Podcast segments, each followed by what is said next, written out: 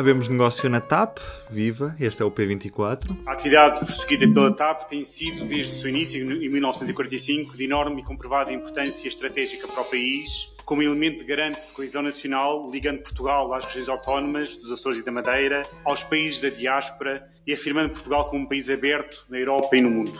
Basicamente, o resumo é este: o Estado está a dar 55 milhões a um privado para ficar com 22%, portanto, fica no total com 72,5% do capital da TAP. A maioria até agora tinha metade, 50%, mas não mandava nada. E literalmente a expressão é esta. Hora de ligarmos à diretora adjunta do público, Ana Sá Lopes.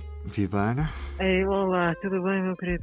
Oh, Ana, nós estamos a dar 55 milhões a um privado para ficar com mais 22% da TAP, mas depois vamos ter de injetar 1.200 milhões no empréstimo para salvar a companhia de uma ruína anunciada. Isto é um bom negócio para o Estado? O negócio que existia neste momento era um péssimo negócio para o Estado, porque não nos podemos esquecer que António Costa, que depois com uma promessa do seu governo, eh, a TAP tinha sido privatizada e António Costa queria torná-la pública outra vez. E então arranjou uma fórmula que suponho que seja inédita no mundo, que é comprou 50% e não mandava nada. Portanto, o Estado português comprou 50% da TAP e não mandava nada. Portanto, o que existia neste momento era uma situação totalmente absurda. Não, não, não há, não deve haver uh, em lado nenhum alguém que compre uma coisa, ou 50% de uma coisa, metade de uma coisa, e faça a figura de corpo presente. Mais ou menos era o que se passava. Uh, não, não, não fazia sentido a situação que estava. Eu acho que esta era a solução, esta é a solução menos má de todas que se apresentava. O que, restava à TAP? Uh, falir? Uh, quer dizer, eu acho que até pela importância da, da empresa no tecido económico nacional, nos empregos que gera, nos empregos que tem, eu acho que não, a TAP não podia, não se podia fazer desaparecer a TAP. As coisas não são assim. Esta situação, não estou a dizer que isto seja fácil para o governo, mas não havia aqui soluções fáceis, não havia aqui hipóteses fáceis. Portanto, eu acho que dentro do que, do, dentro do que havia, e até porque eh, esta nem é a hipótese inicial do governo, não é? A hipótese inicial do governo, o tal empréstimo tinha sido por, pela, por, pronto, por um dos sócios, exatamente, pelos privados. Portanto, Uh, não havia assim, não restavam assim muitas, muitas, opções, não havia assim muitas opções sobre a mim. Portanto, acho que isto é, é, enfim, é possível, é, é, é solução, é uma solução que, que, que, não está isenta de custos, obviamente, e vai, vai haver reestruturação. O ministro, na conferência de imprensa, fez questão de, de tipo, chutar para debaixo de, do tapete ou do sofá ou se queira que, que vai haver despedimentos não quis falar do assunto, mas claro que vai haver despedimentos e vai ser duro. E não vai ser, eh, quando a Comissão Europeia fala de reestruturação, vai ser, vai, não vai, agora, vão ser protegidos muito mais empregos do que seriam se qualquer outra solução, a eh, solução da, da, da falência, basicamente, que é o estado da empresa, era basicamente esse eh, se deixasse fazer. Portanto, penso que no meio disto tudo é, é uma boa solução. Ou pelo menos é, era a melhor que se apresentava. Para ti faz sentido o Estado continuar a ter uma companhia de bandeira? Não, não teria sido melhor outra solução? Eu acho que apesar de tudo ainda faz. Apesar de tudo ainda faz. Uh, eu acho que a TAP tem, em termos de rotas para países onde há imigrantes portugueses, nomeadamente nós somos um país de imigrantes, temos uma diáspora espalhada por uh, muitos locais que não são rota habitual das companhias comerciais. Quer dizer, se o assunto todo fosse Londres, se tivéssemos que transportar apenas pessoas de Londres, nós, nós, sabemos que há várias companhias a voar para Londres e a maior parte das pessoas, quando vai a Londres, não recorre à TAP porque consegue, através de outras companhias, ter bilhetes muito mais baratos e se a TAP não é conhecida, não é pelos seus, pelos seus fantásticos preços, não é? Que não tem. Agora, pensar em termos nacionais, eu acho que faz sentido se pensarmos que depois é preciso fazer voos para a África, é preciso fazer voos para a América do Sul, portanto, que há uma data de sítios que não são cobertos por companhias comerciais, ou pelo menos não são cobertos com tanta eficácia. Obviamente que uma companhia de bandeira, dita de bandeira, tem que assegurar e tem assegurado essas rotas.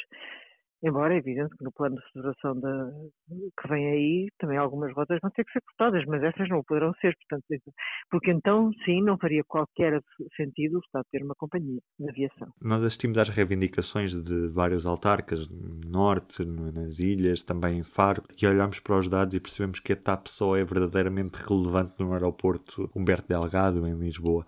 Ao ser o Estado a mandar, de certa forma não há aqui um risco de estar a introduzir rotas deficitárias em excesso só por caprichos regionais? Eu acho que é natural que cada região lute pelos seus interesses.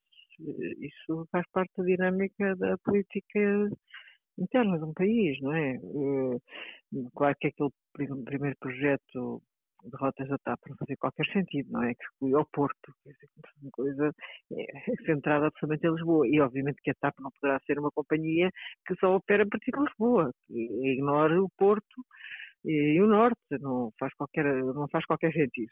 Hum, portanto, eu percebo essas dinâmicas. Já acho um bocado absurdo aquela surgência cautelar feita pela Associação Comercial, coisa que não. Isso aí já acho um bocado absurdo.